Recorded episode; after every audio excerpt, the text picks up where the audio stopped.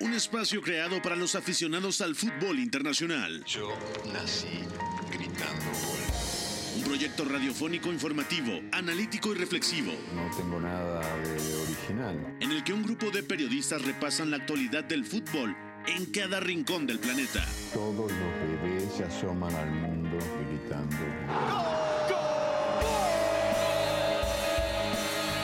Y como todos, quise ser jugador de fútbol. He sido el peor pata de palo que se ha visto en los campitos de mi país. Arranca Catenacho W, la casa del fútbol internacional.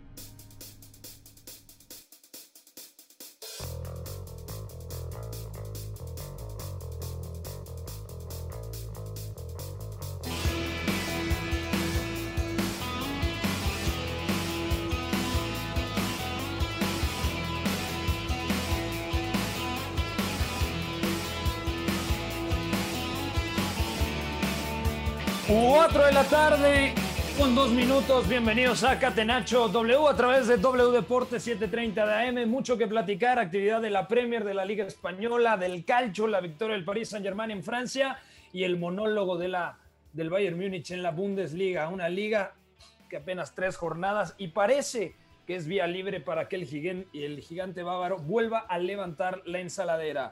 Saluda a Gustavo Millares. Gus, ¿cómo estás, amigo? Venimos del clásico en Inglaterra, en Old Trafford. Victoria merecida del Manchester United, dos goles a uno. El productor debe estar súper efusivo. Espero que traiga camisa el día de hoy. Y también Beto González, al que ya saludaremos. ¿Cómo estás, Gus? ¿Todo bien? ¿Qué pasa, Pepe? Fuerte abrazo para ti, buena tarde para todos los compañeros. Traía camisa, ¿no? O sea, después de, de la victoria, ya no más, ya estamos convenciéndolo aquí de que se la vuelva a Normal, poner. O sea, para, normal. para quitar, eh, digamos, eh, algún aspecto negativo en Mario, ¿no? Que no reaccione diferente, ya se volvió a poner la camisa. eh, fin de semana bastante entretenido, Pepe, con victorias aparentemente cómodas de Madrid y Barcelona. Sabemos que no fue tan así.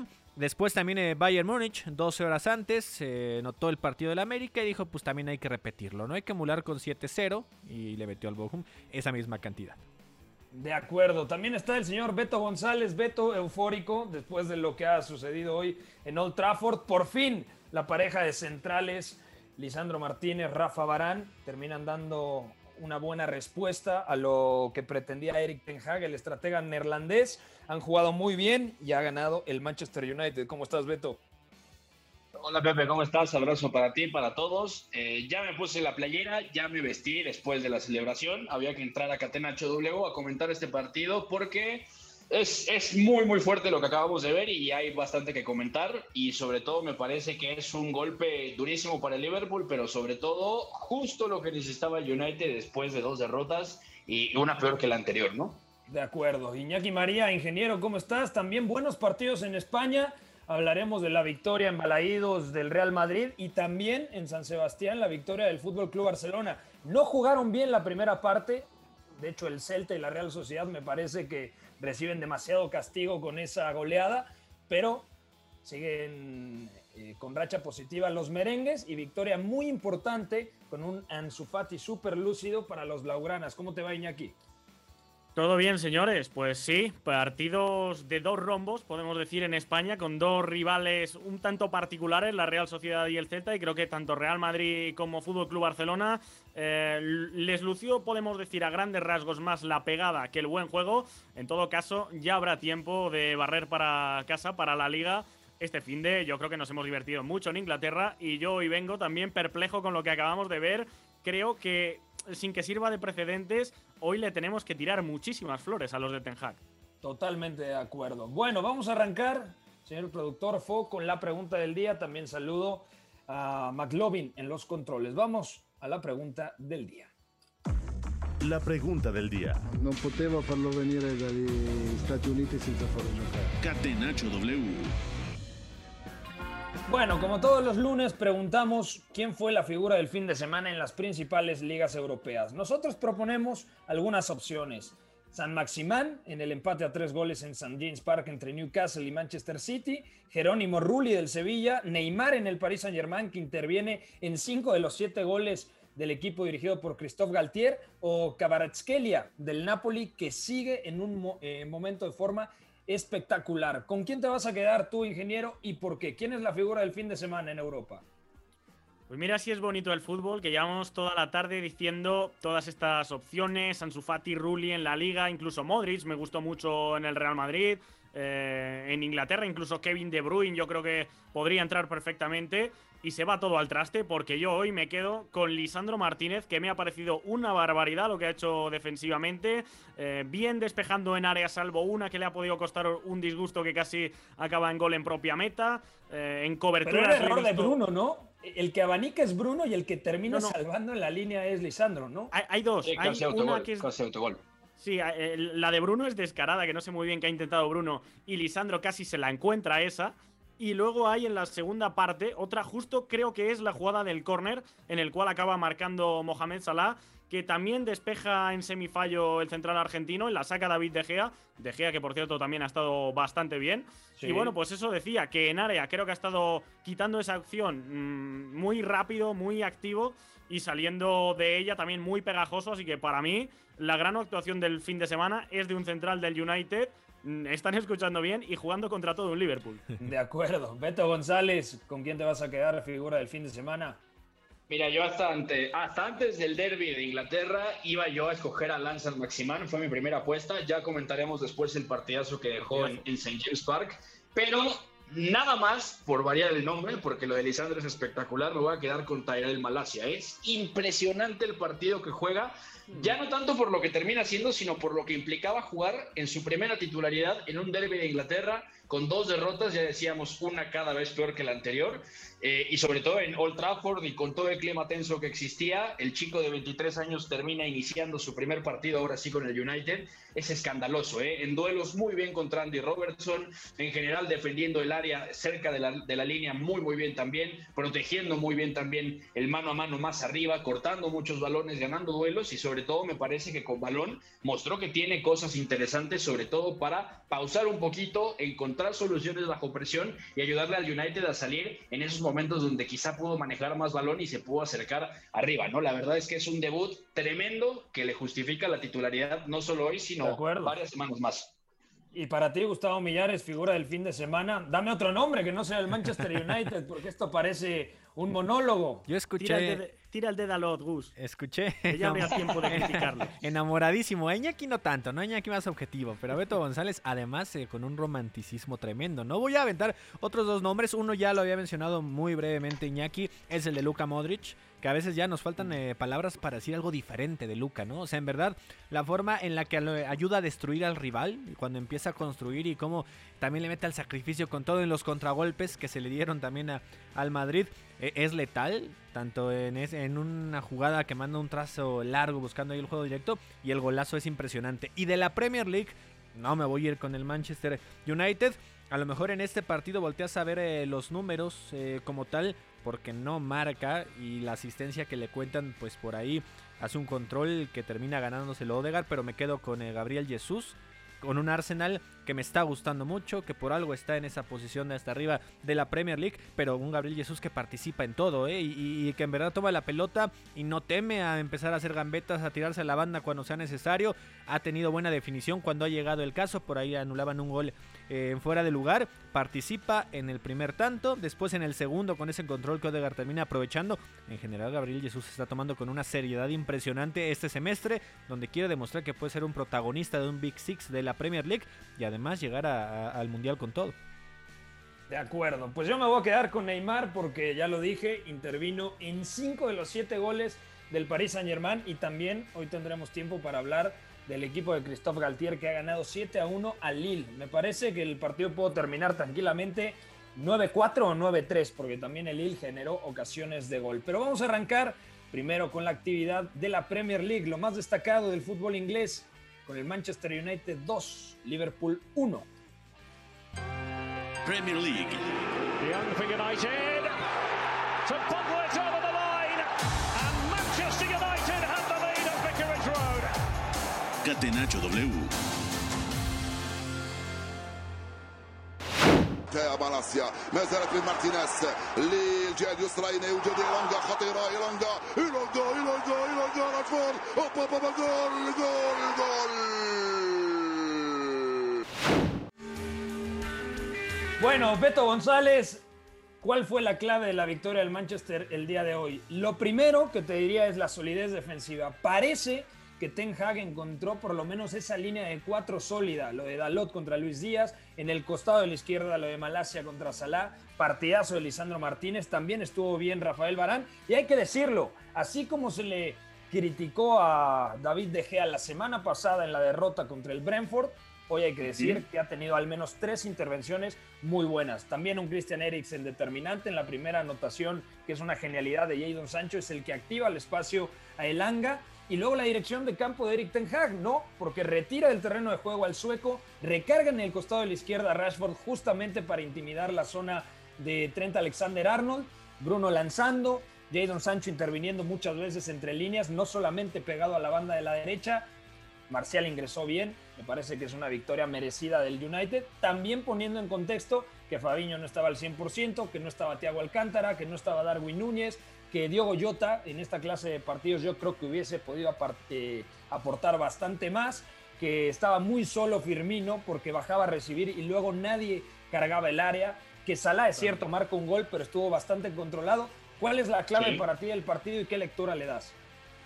Para empezar, la clave es Eric Ten Hag. A ver, eh, sacar al equipo del bache en el que seguramente se metió después de perder 4-0 en Brentford, con mucha posesión de balón y siendo muy flojos, muy, eh, yo diría, estando muy fuera de foco en posesión. La verdad es que esta victoria tiene mucho mérito porque es renunciar a lo que Ten Hag tiene pensado para este equipo, es ganar con 30% de posesión y además asumiendo que iban a sufrir. Por eso me parece importantísimo y te voy a decir que así como estamos hypeando a todos los de atrás, a Eriksen, a Bruno también por momentos de los tres atacantes, se me ha quedado corto Scott McTominay defensivamente cuando el equipo tenía que defender atrás. El hueco que siempre aprovechaban Milner y Harvey Elliott, además de Firmino, venía cuando lo atraían por ahí, se abría un espacio y por ahí venía peligro de Liverpool, ¿no? Pero la pizarra de Ten Hag es clave porque renunciar a eso en un partido de máxima exigencia es muy, muy, muy valiente, yo diría. Es verdad que a mucha gente le va a parecer muy extraño y sin duda da que hablar porque la idea es una y hoy se ha ganado de otra manera, pero hay veces que hay que hacerlo así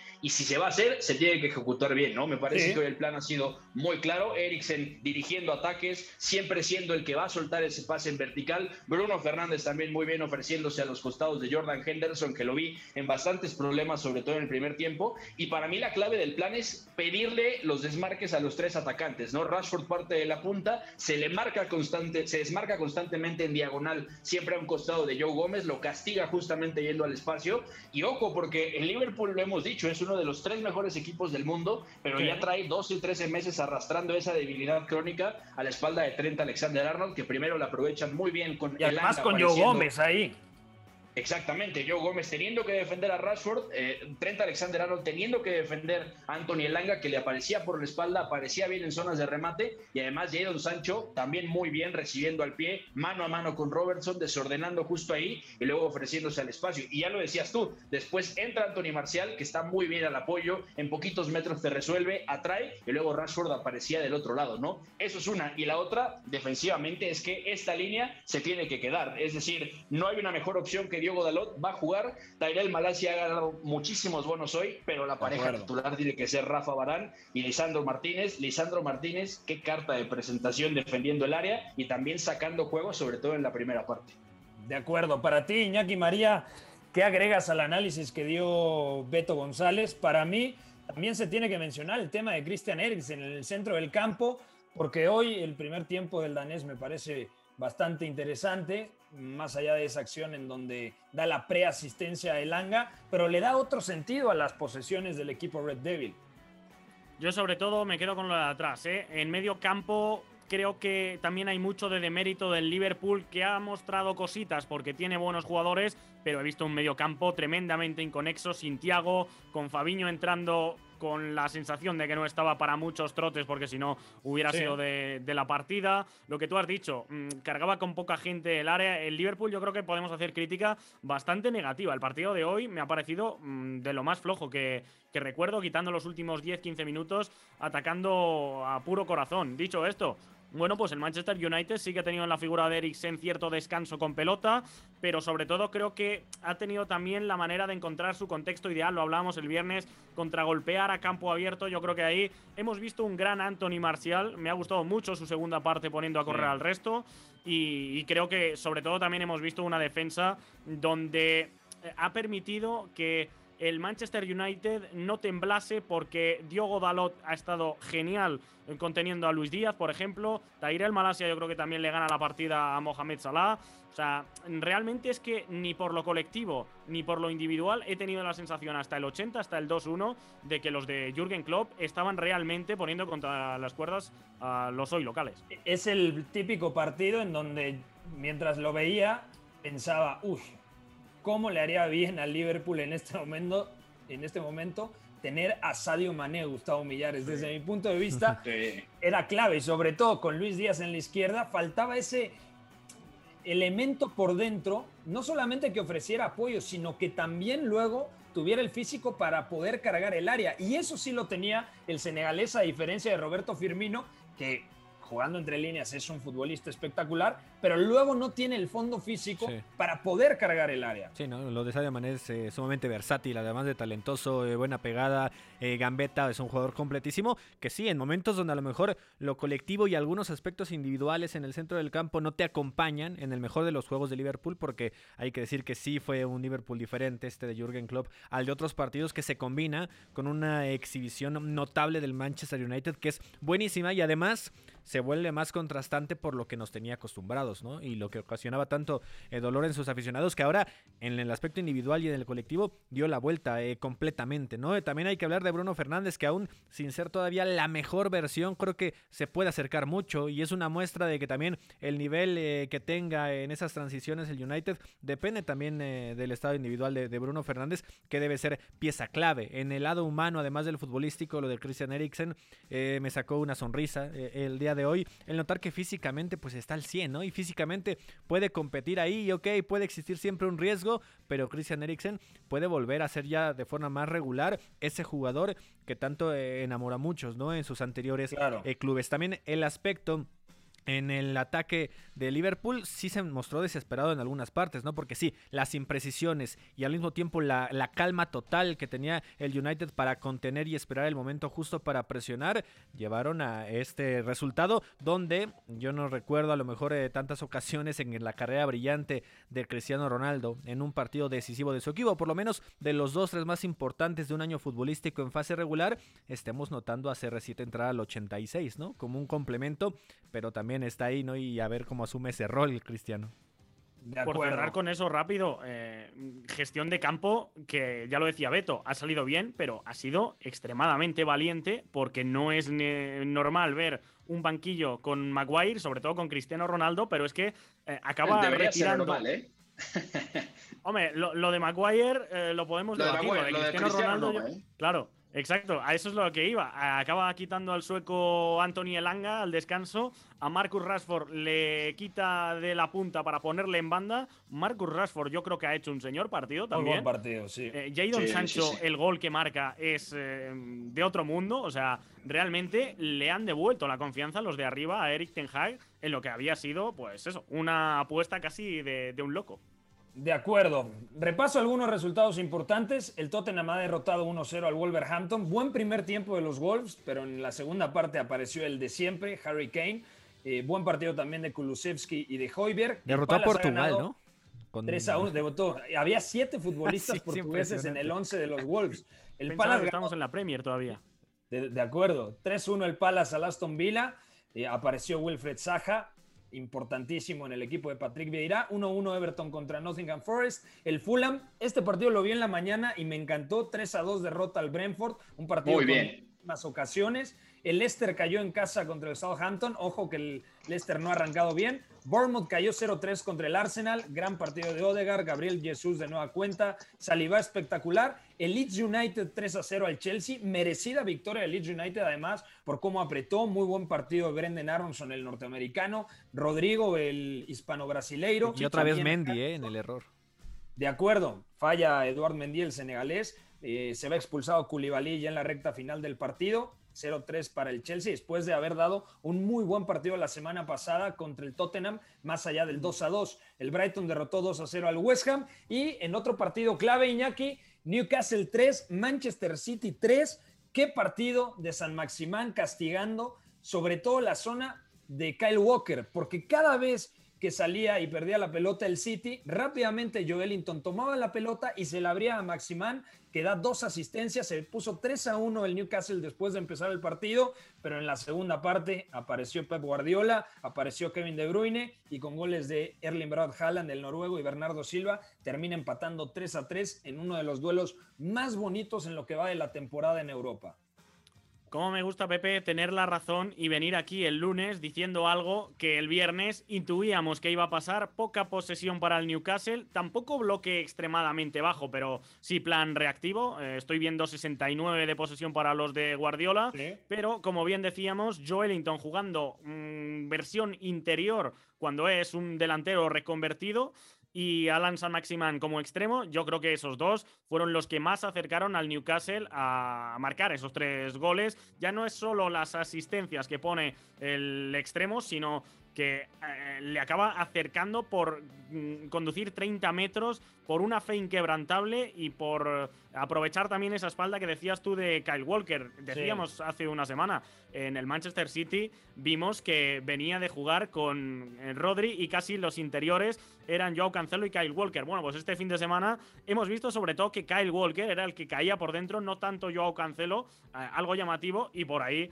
pues tuvo una vía de escape que aprovecharon los de Eddie Howe y eso creo que además no le funcionó demasiado a los de Pep porque por dentro creo que tapó muy bien el equipo local, las Urracas, esas líneas de pase y por fuera es donde más frío me deja el Manchester City.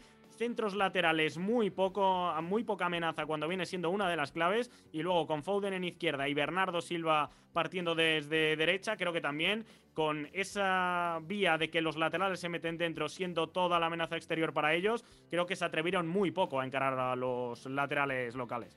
Un partido tremendo, ¿no? De Kevin De Bruyne en la segunda parte. Beto, me parece que sin la figura del belga no responde el City a ese 3 a 1 que se vio abajo después de un golazo de Kieran Trippier al palo de Ederson Moraes. La sí, totalmente de acuerdo. Creo que esa Bernardo es eh, terrible, ¿eh? No, eh, o sea, el, pase, con, el perdón de la expresión, lleva contenido explícito. ¿eh? Es una cosa impresionante.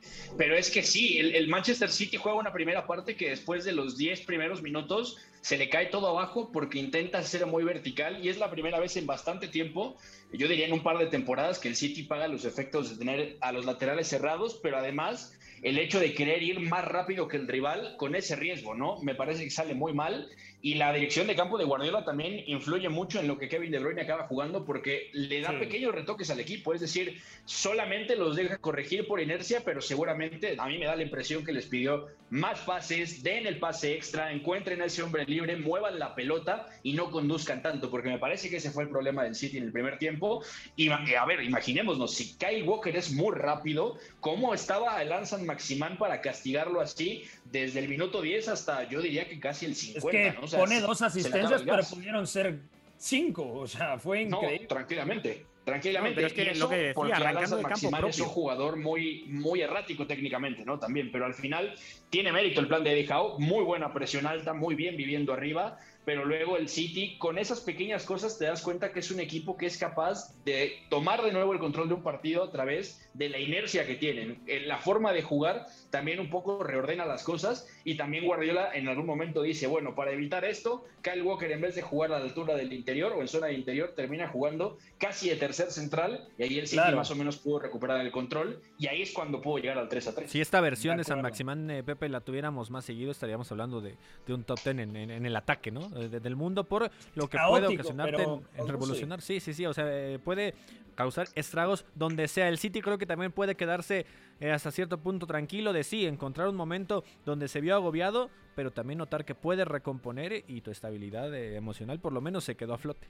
Declaraciones interesantes de Guardiola, por cierto, eh, haciendo alusión al partido de la última jornada del año pasado contra el Aston Villa, diciendo que el equipo le nota con cierta calma que antes no tenía, porque aquel día fueron capaces de en poco más de cinco minutos darle la vuelta y que ahora mismo cree que eh, le ha venido bien a, nivel de, de ansiedad para ver que los partidos no hace falta volverse loco tan pronto. De acuerdo, vamos a ir a una pausa de momento en la Premier. El único que tiene marca perfecta es el equipo de Mikel Arteta. El Arsenal está puntero en la Premier League. Y el West Ham colista con cero, ¿eh? Y aparte no ha marcado un solo gol. Ojo con el West Ham, de acuerdo. De acuerdo. Vamos a una pausa al regresar. Hablamos de la Liga Española. Ya viene June Lavín para analizar al Real Madrid y su victoria en territorio gallego. Pausa, están escuchando Catenacho W a través de W Deportes 730 de AM. Volvemos. Lo que para mí es el fútbol. Éramos todos muy amigos, nos gustaba jugar juntos, la pasábamos bien reunidos, intentábamos hacerlo lo mejor posible, atacar mucho y luego recuperarla con la ilusión de volver a atacar. Hasta el Choco Bonito supo rendirse ante una estrategia invencible. Catenacho W, la casa del fútbol internacional.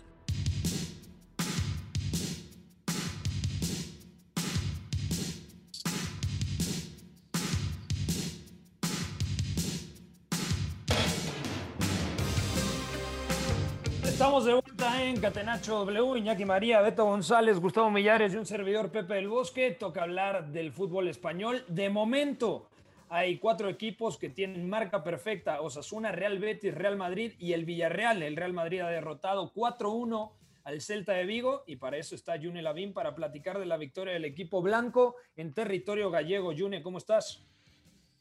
¿Qué tal, Pepe? Pues de nuevo fin de semana redondo para mí y nada, con ganas de desgranar un poco en clave blanca lo que supuso la, victoria en Balaídos. La primera pregunta, voy a comenzar contigo, Iñaki. ¿Quién se vio mejor? ¿El Real Madrid que ha ganado 4-1 en Balaídos o el Fútbol Club Barcelona que derrotó a la Real Sociedad 4-1? Hoy arranqué diciendo el programa que para mí ninguno de los dos resultados termina por reflejar lo que fue el trámite del partido. Sí, gana el Real Madrid bien, también gana el Barcelona bien, pero el Barcelona, desde mi punto de vista, todavía más exigido y condicionado a favor por el ingreso de Ansu Fati. Sí, sí, de acuerdo. Para mí el resultado no hace justicia a ninguno de los dos partidos. Ya he dicho en la intro, más pegada que dominio, en mi opinión pero quizá me convence un poco más el del Real Madrid. Es que el del Barça fue muy caótica toda la primera parte y Ter Stegen acaba siendo, yo creo, la figura de ese primer tiempo. Gran noticia tener al alemán a este nivel, pero claro, que tu portero sea el hombre más destacado, uno de los que más, no habla muy bien de eso y el Real Madrid, pues bueno, al final con individualidades eh, tal vez, con muchas imprecisiones en campo propio con pelota, pero en general yo creo que supo gestionar mejor el partido. ¿Dónde están las claves desde tu punto de vista, Yune, de la victoria del equipo blanco? En el primer tiempo el Celta presionó bien, gran versión de Fran Beltrán.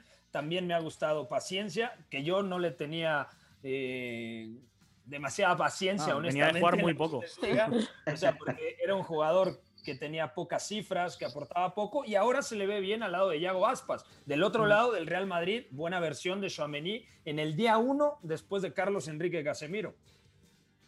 Sí, yo creo que también hay que hablar de, lo que has comentado, ¿no? Las individualidades. Quizá cuando el juego no acompaña y no fluye como debería, a Modric se le enciende la bombilla y se saca un disparo de la chistera que no puede tapar Marchesín. Y luego, sobre todo, yo creo que en el segundo tiempo se vio una superioridad física que yo creo que con las mm. llegadas de Chuamení de Rudiger, más la presencia de Camavinga, más un Modric escoltado por un doble pivote que al final le permite encarar ese último tramo del partido con más fuelle. Creo que esas pueden ser un poco las claves. Quizá el marcador fue holgado para lo que se vio sobre el césped, pero creo que el Real Madrid, con los fichajes y, con la distribución de minutos, gana una suficiencia física que le permite encarar los tramos finales de los partidos en, mayor forma física que, que el rival. Gustavo Millares, siempre decimos eterno Modric, pero ya también podemos decir siempre Vinicius, porque Vinicius ya aparece en cada partido el Real Madrid. O sea, ya no es una sorpresa. Vinicius ya es uno de los mejores futbolistas del mundo. Sí, Vinicius Nazario. Ya son eh, cuatro años, ¿no? de Vinicius en el Real Madrid. Estamos hablando de un jugador de 22 años de edad apenas, ¿no? Y por si fuera poco, eh, como tal, recién cumplidos. Es decir, puede forjar un legado impresionante en el Madrid. Es de esos jugadores que aparecen todo el tiempo, que no, no, no bajan la guardia, que no bajan la velocidad, que no bajan la potencia, que no bajan el sacrificio también y el siempre buscar ser desequilibrante, no siempre ir al frente y buscar esa banda. Se vuelve un jugador que además cada que pasan los años defiende, define mucho mejor, es decir, toma mejores Mm. decisiones y van un poquito más acorde a, a esa agilidad corporal, también mental, ¿no? Entonces empieza a ser un jugador fundamental en el Madrid, le queda a lo mejor poco a Benzema, ¿no? A lo mejor a mediano plazo, ya también veremos cómo pasan No digas eso, los ¿eh? años en porque nos deprimimos, millares. Es que, es que ya queda poquito, ¿no? O sea, ya también es un veterano, podrán ser dos años futbolísticos más a este nivel y Vinicius puede ser el que se quede con ese estandarte en el ataque merengue, ¿no? Y llegarán más figuras, de eso no tengo duda, pero sí, Vinicius le queda largo, largo trecho y no creo que abandone el Madrid. Pronto puede ser un, un ícono legendario en el cuadro merengue.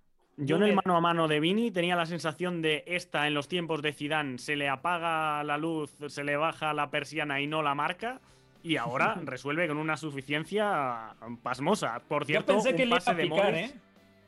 Eh, yo pensaba que iba a picarla o a definir sin regatear, pero ya no es solo regatear, sino la forma en la que lo hace con un solo control antes y un control orientado tan largo y tan bueno. O sea, eh, que por cierto digo que el pase de Modric, que la definición no eclipse lo que es eh, plantarse en portería rival como en los tiempos casi de Mourinho con dos pases. De acuerdo. Y del otro lado, Beto, hablar del Barcelona. El Barcelona, primer tiempo muy complicado, tuvo que cambiar la disposición táctica Xavi Hernández, línea de tres con Araujo, Christensen y Eric García, doble pivote. Eh, Frenkie de Jong empezó Gaby un poquito más atrás, luego da la sensación de que lo invierte para que Pedri es el que juegue al lado del neerlandés. Flojo partido de De Jong y muy buen partido de Pedri. Luego dos futbolistas partiendo de banda, Valdé por el costado de la izquierda, Dembélé en la derecha, Ferran interviniendo entre líneas y como referente de ataque Robert Lewandowski. Sí, de acuerdo. Xavi tuvo que tocar cosas porque definitivamente vimos a un Barça en aprietos contra el Rayo, sobre todo queriendo ir muy rápido y no estando preparado para viajar junto, ¿no? Le vuelve a pasar en Anoeta más allá del cambio de estructura Sí. y por eso es que Pedri tiene que acabar jugando junto a Frenkie de Jong en la base, ¿no? En la parte de abajo de ese cuadrado del centro del campo, porque sin él no había pausa, ¿no? Pedri, donde interviene, hace mejores las cosas y un poco más allá de que él termina bajando ahí a jugar junto a Frenkie, el Barça no, no consigue tanta pausa, ¿no? Da la sensación que es un equipo plan más que quiere ir vertical, mucho ¿no? más rápido.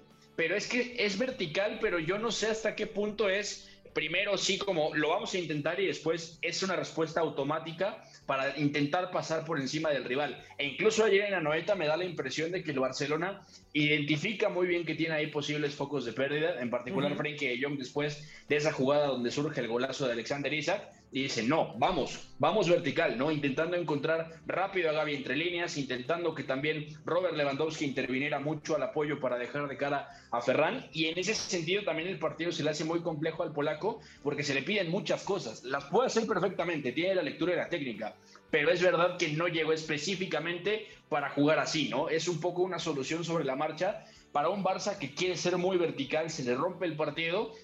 Y ojo, porque esta Real Sociedad con el rombito del medio campo, con David Silva detrás de Taque Cubo y Alexander Isaac, tiene muy buenas cosas. Me parece que puede ser todo lo vertical que el Barça no está listo para hacer. Presiona muy bien, no duda en ir a morder rápido y además a veces en dos contra uno, como le hacen a Frenkie, pero también tiene recursos para llegar de segunda línea con los otros y castigar al rival, que fue lo que hicieron. Pero se lleva un 4-1, sobre todo porque el ingreso de Ansu es muy bueno, ¿no? Ferran pasa a jugar primero abierto, luego ahí es donde entra Ansu Fati y Ansu Fati es el que ataca justamente ese espacio eh, entre Aritz Elustondo y su central, ¿no? Que al final es donde hace la diferencia y es donde el Barça tampoco tenía tanto juego porque Ferran tampoco es un jugador para estar tanto entre líneas, ¿no? Xavi va armando las piezas, pero una cosa es muy clara, también me parece que Ronald Araujo, más allá de que ya partió de lateral y ahora jugó de central exterior, eh, no está dejando quizá tantas cosas de altísimo valor, que sí son muy visuales, eh, como con Andrés Christensen. ¿eh? Christensen calladito está dejando un rendimiento bastante óptimo, igual que Eric García. Y apareció Ansu Fati, Iñaki, porque da dos asistencias, la segunda me parece accidental, la primera es de genio y marca el cuarto gol del partido. Sin Ansu y la buena dirección en este momento de Xavi Hernández, seguramente el Barça no se lleva los tres puntos de San Sebastián. Seguramente, instinto puro y duro, porque fue entrar en el partido y necesitar poquísimo para asociarse en corto, con muy pocos espacios, jugando muy dinámico, sobre todo con Lewandowski, y acabar sentenciando. O sea, el impacto eh, en relación minutos e impacto en el resultado, yo creo que ahí sí que tendríamos que meterlo como el jugador del fin de semana por cerrar con esto del dibujo de este 3-4-3, digamos el cuadrado en medio campo, dos extremos y jugar sin laterales y carrileros. Esto ya lo habíamos visto con Xavi, sobre todo en sus inicios, luego se perdió más, pero esto, por ejemplo, recuerdo que jugó así contra el Benfica de Jorge Jesús, que jugaba con... porque no estaba Busquets en, el partido de este fin de semana. Pero yo fíjate, creo que lo que habéis dicho de Ferran, eh, Ferran yo creo que puede ser recurso, pero con este cuadrado se pueden entender Frenkie de Jong y Busquets en la base, que yo creo que potenciaría las dos piezas, y Pedri y Gaby entre líneas. Lo que pasa es que, claro, se quedaría con mucho revulsivo arriba y poco centrocampista para lo que pudiera necesitar en la segunda parte, porque por cierto, rarísimo ver que Pjanic sigue sin contar, incluso sin tener eh, disponible a, a Busquets. De acuerdo. Un último comentario de la Liga Española, Iñaki, con el Atlético de Madrid, que ha caído en casa contra el Villarreal 2 a 0. Un partido que no juega mal el Atlético de Madrid. Bueno, en términos generales yo creo que no juega mal, pero involución respecto al debut. Y creo que el Villarreal por fin suma premio. Es la primera vez que Emery le gana a Simeone, pero ya la temporada pasada habíamos visto que incluso en el Wanda Metropolitano le hizo muchísimo daño. Eh, y creo que al Villarreal le faltaba eh, este último punto de, dar un paso adelante, porque realmente es un equipo muy dominante. Eh, defensivamente creo que estuvo muy sólido durante todo el partido. Y en el Atlético de Madrid, pues eh, bastantes frentes abiertos, porque la grada primero se encaró con Gerard Moreno, hizo su celebración mítica y se pensaron que era una burla. Después, bastantes pitos a Antoine Grisman, no sé si por parte de todo el público o no. Mario Hermoso se acaba encarando con el Frente Atlético, que es la sección de los Ultras, y hoy salen informaciones de los compañeros de relevo de que Antoine Grisman está jugando 29 minutos por partido porque tiene una cláusula de que si juega menos de 30, eh, no sé cuántos exactamente, eh, el, Atlético no, no tendría que estar obligado a pagar la cláusula. Así que tiempos compulsos para lo bien que había empezado. ¿En serio? O sea, no es titular por eso? Qué miserables, ¿eh? No, sé. yo recuerdo los, números salen. Con Guedes también pasó en el Valencia, en el. No recuerdo si fue la temporada pasada, creo, que también pasó que, tenía que entrar en los últimos minutos porque si jugaba más de un determinado número de, minutos le tenía que pagar el Valencia, no sé si al PSG o alguna historia rara, así que es, es más habitual de lo que pensamos. Los famosos pluses que dice Fabrizio Romano, X dinero más bonus, bueno, pues estos son los bonus. De acuerdo. Dejamos aquí el tema del fútbol español. Viajamos a Francia para platicar la goleada 7 a 1 del Paris Saint-Germain en territorio de Lille. Ligue 1. Le centre et le but pour euh, l'Olympique lyonnais. Catenaccio W. Kylian Mbappé essaye d'y aller tout seul et réussit à marquer le but du 7 à 1. Le triplé pour Kylian Mbappé à la 87e minute. Quatrième but de la saison pour Mbappé qui s'offre donc un triplé, deux buts et trois passes décisives pour Neymar. Un but, une passe pour Messi, spectacle énorme et démonstration du PSG qui s'impose 7 buts à 1 sur le terrain de Lille.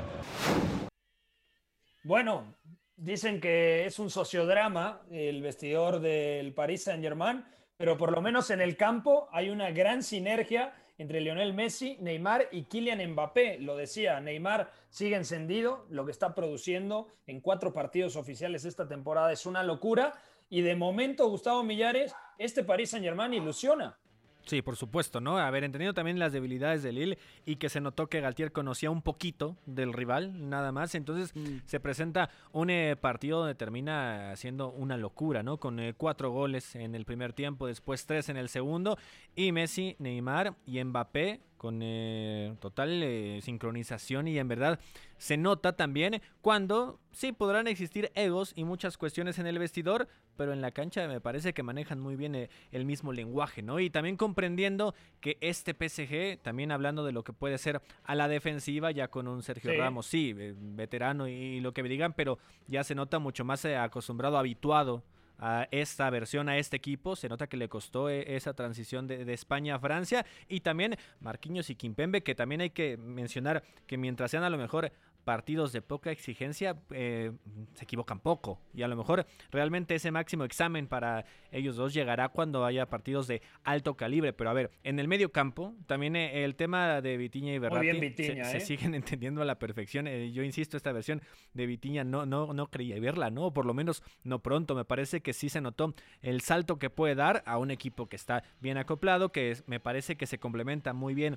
con Berratti. Y adelante pues sabemos lo que te van a resolver lo- lo- los tres de arriba, ¿no? Y que puede ser algo espectacular Claro. en un fin de semana que fue de muchos, siete goles por varios equipos. El que no confía en el Paris Saint Germain de momento es el señor Iñaki María. ¿Qué es lo que pasa? ¿Qué tiene que hacer el Paris Saint Germain? En serio, porque te leía hoy muy molesto en Twitter. No, bueno, tampoco tanto. Bueno, no estabas tan molesto, pero te leí con una sensación de, uy, el ingeniero ya se puso de malas. Algo habitual. No, no, a ver, eh, me, me parece que el Paris Saint-Germain a nivel ofensivo tiene una capacidad de acelerar ataques bestial, con Vitiña, con Messi, Neymar mezclando por dentro, Berratti bajando muy atrás para con ese primer pase romper una o dos líneas, o sea, tiene rutas de salida, incluso estando Sergio Ramos puede hacer cambio de orientación para activar uno contra uno a Neymar o a las caídas de Mbappé. Es un equipo que con muy poco te va a descuartizar en ataque, pero también es un equipo que se ha partido nuevamente en el día de ayer, en, eh, en la primera parte sobre todo, le disparan nueve veces, Donnarumma se va al descanso con 0-4 de resultado, pero parando 7, o sea, me parece un resultado tremendamente engañoso ese también. No son situaciones tan claras, pero el Lille con poco también llegaba cierta pasividad, los de arriba, Mbappé, Messi, Neymar volviendo poco, o sea, sigue teniendo problemas heredados de temporadas anteriores este Paris Saint-Germain, aunque eh, esté ganando con mucha solvencia. De acuerdo. Dejamos aquí el, el tema de Francia. Ya platicaremos cuando se dé todo el sorteo de la Champions del Marsella, que es otro equipo en donde hay que detenernos para analizarlo. El buen partido que hace Alexis Sánchez jugando como falso 9, con, todos los, con todas las opciones que tiene Igor Tudor en fase ofensiva, únicamente como delantero, digamos, nominal, atacante nominal, más que un 9 nominal, Alexis Sánchez en punta. Eh, viajamos a Italia para platicar el empate entre Milan y Atalanta. Serie A. Milinkovic dentro a cercare immobile col destro battuto Bizzarri la ribalta la Lazio. Catenaccio W. in vantaggio. Inside the area. It's Benacer it's a splendid equalising goal. Milan back on level terms. They had been knocking at the door. Atalanta 1 Milan 1 Bueno, el Milan ha empatado contra Atalanta 1 a 1, un partido que comenzó ganando el conjunto bergamasco con anotación justamente del que había criticado en rueda de prensa Giampiero Gasperini, un zurdazo de Ruslan Malinovsky. Es cierto que la desvía Calulú, pero termina en el fondo del arco defendido por Mañán Benacer, el mejor del Milan, marcó el empate al 68. Hoy hubo dos partidos, la Roma ganó 1 a 0 al Cremonese, Johan Vázquez no fue de la partida inicial y ojo, porque le trajeron a un georgiano que parece es de la confianza del técnico, hoy fue titular, no se vio mal el Cremonese, pero la Roma termina ganando 1 a 0 y por primera vez en la temporada, Gustavo, ha perdido puntos la Juventus. Seguramente no hemos visto el partido porque fue a la misma hora que el clásico inglés, pero sorprende que la Juve haya perdido sus primeros eh, dos puntos en campo de la Sampdoria. En otros resultados, Inter de Milán 3 a 0 contra Spezia. De nueva cuenta la mancuerna eh, Lautaro Martínez y Lukaku da resultado. También marcó eh, Chalanoglu, Joaquín Correa también a pase de Edin Dzeko y el Napoli ha ganado 4 a 0, titular Irving el Chucky Lozano y de nueva cuenta apareció el hombre del apellido impronunciable Kvaratskhelia, el futbolista de Georgia, Osimen también marcó y ya en el descuento Min Jae Kim para el 4-0 definitivo. El Napoli ilusiona con el Chucky Lozano titular, Millares. Sí, a ver, eh, comenzando por el tema de, de, la Juve, sí sorprende. O sea, sabemos de la irregularidad que puede existir en el calcio, sobre todo al final de temporada, pero sí, y respetando lo que hizo la Sampdoria, que creo que da un muy buen juego, equilibrado en el medio campo, también es un hecho que en el tema eh, de la Juve falta mucha creatividad al frente, ¿no? O sea, que también falta que se dé claro. en este caso Kostic, que va llegando y puede ser entendible. No sé si le alcance para ser una de las figuras, un referente. Lo de Cuadrado, que sabemos todo lo que se le ha movido de posición y que están esperando el regreso de Chiesa, ¿no? Que a ver cómo evoluciona eh, físicamente y sin duda alguna será eh, el titular eh, en una de las bandas, ¿no? La derecha, esencialmente. El mediocampo es sólido, pero sí generaron poco, ¿eh? O sea, en verdad, de reojo por ahí, la Juve creaba pocas oportunidades y la Sampdoria no sufrió tanto. Eh, en verdad, este 0 por 0 sí demuestra que la Juve también las lesiones lo han maltratado mucho y es un tema por ahí que puede no ir estaba pesando. Di María, lo de Chiesa, Sí, lo de- había muchas lo críticas por Rabiot que le anulan un gol, lo de Pogba también lesionado. Eh, tuvo que ingresar en la segunda parte Robela por, no sé si fue por Locatelli, sí me parece por Locatelli al 83, lo tenía ahí de reojo, pero la Juve arrancando la temporada y ya se dejó los primeros puntos en campo de una Sampdoria que la temporada pasada peleó por no bajar a Serie B. Así que bueno, ahí la información del calcio, algo que quieras agregar, ingeniero. Pues mira, cierro diciendo que en el gran partido de la jornada, yo creo, el Atalanta-Milan, mm, vimos algo extraño y es que el Atalanta plantee un partido en bloque medio mm, poco agresivo en la presión y sin embargo el Milan sí que fuese mucho hombre a hombre defendiendo hacia adelante, que precisamente era marca registrada de, varios técnicos, pero yo creo que el más eh, reconocible era el propio Giampiero Gasperini. Ruslan Malinowski, que sonaba con fuerza para irse al Olympique Marsella y que llegase Sengi Sunder en una operación muy rara, creo que el ucraniano eh, se hace un grandísimo partido más allá del, del gol. Y en el Milan, pues eh, sensación de que eh, le está costando también arrancar en este principio de temporada, pero bueno, con Teo Hernández y Rafael Leao bastante sincronizados y dañinos en esa banda izquierda. Beto, algo que quieras comentar del calcio. Sí, bueno, decir rápido de la Juve que al menos dentro de todas las lesiones, el que sí volvió y está bien, al menos hasta ahora, es Weston McKennie, ¿no? Que era un importante elemento para Massimiliano Allegri y luego lo fue perdiendo por las lesiones, pero ahí está, y es un centro del campo difícil de encajar, sobre todo porque tanto Rabiot como McKennie son de estos de naturaleza de ir mucho hacia adelante y a veces le va a costar más trabajo a uno quedarse para que el otro suba, ¿no? Eso por un lado, y luego la Roma también, viendo un poco el, resumen, porque evidentemente no, no lo pudimos ver en tiempo real, Saniolo se va lesionado otra vez. Del Ojo, hombro. Paulo Dybala, sí, Esperemos que no sea fuerte porque fue del hombro, o sea, Sí, después sí. de una caída, entonces yo creo, porque hace la, la seña el propio Nicolo de que se le zafa el hombro. Sí, es una dislocación de hombro, cae mal, eh, se le zafa, entonces sí hace la seña, obviamente le dolía bastante, pero hay que tenerlo sin lesiones, hay que estar tranquilos con él porque definitivamente Saniolo es parte importantísima de esta Roma. Gol de Chris Molling además y otra vez el doble pivote, Brian ¿eh? Cristante. Tiro de esquina, sí, y otra vez el doble pivote, Brian Cristante, Lorenzo Pellegrini, que además marca también el otro gol. Y ojo, porque la Roma, interesante, sí llega muchísimo y genera muchísimo, pero da la impresión de que lo que vimos contra la Salernitana no es accidental. ¿eh? Parece que la idea de Mourinho Claro. es que juegue partidos rotísimos y hoy llegó 27 veces solamente teniendo la posesión dividida. Entonces parece que la intención está ahí.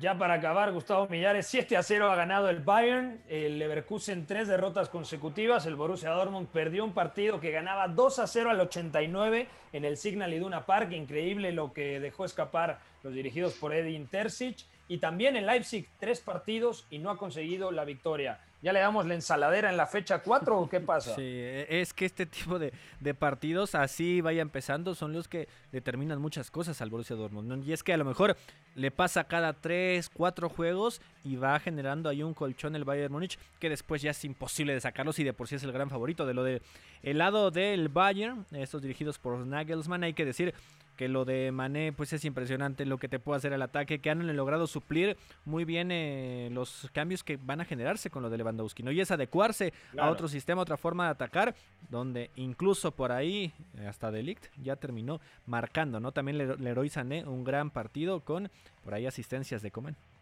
De Son apabullantes los números del Bayern, eh, Pero 0-7, totalmente. pero es que en estas tres jornadas lleva 15 goles a favor, solo uno en contra. En la Supercopa le marcó 5 al Leipzig en un partido que ganaba 0-3 al descanso. Y bueno, pues jornada 3, no vamos a correr, pero le saca ya 3 puntos al Borussia Dortmund, 6 al, al Leipzig y 9 al Bayer Leverkusen, que tiene también 0 de 0, en lo que me parece la gran catástrofe, porque ya dijimos que incluso también ha caído en Copa contra un tercera división. De Y el. Dortmund, ¿eh? Y el Dor, sí, de acuerdo. Ya nos vamos, Juni Lavín, un fuerte abrazo hasta Vitoria. El próximo lunes te tenemos de, de vuelta acá en Catenacho W para analizar la actualidad del equipo blanco. 7-0, Yune. Yune, ¿estás por ahí? ¿Ya se ha ido Yune? Bueno, Beto González, un abrazo, amigo. Un abrazo, chicos, y me quedaré vestido después de la victoria de United, se los prometo. Iñaki María, un abrazo, ingeniero. Abrazo. Mañana traemos eh, primeros resultados de previas Champions, así que que nadie falte al catenacho. Millares, abrazo. Fuerte abrazo y ya regresa la Champions League, la ronda de clasificación. Todavía no el Bodo Glim, pero sí otros equipos. Por cierto, gol y asistencia de Orbelín Pineda y asistencia de Diego Laines en el partido del Braga. Ya nos vamos, gracias a Fue en la producción, a McLovin en los controles. Esto fue Catenacho W. Que tengan un buen lunes. Bye bye.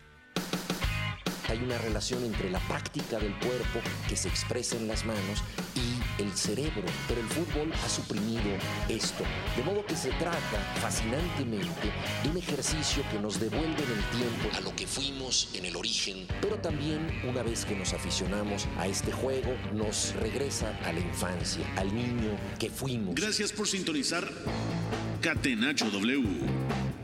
Entonces el fútbol es en ese sentido una maquinaria para regresar en el tiempo en un doble sentido.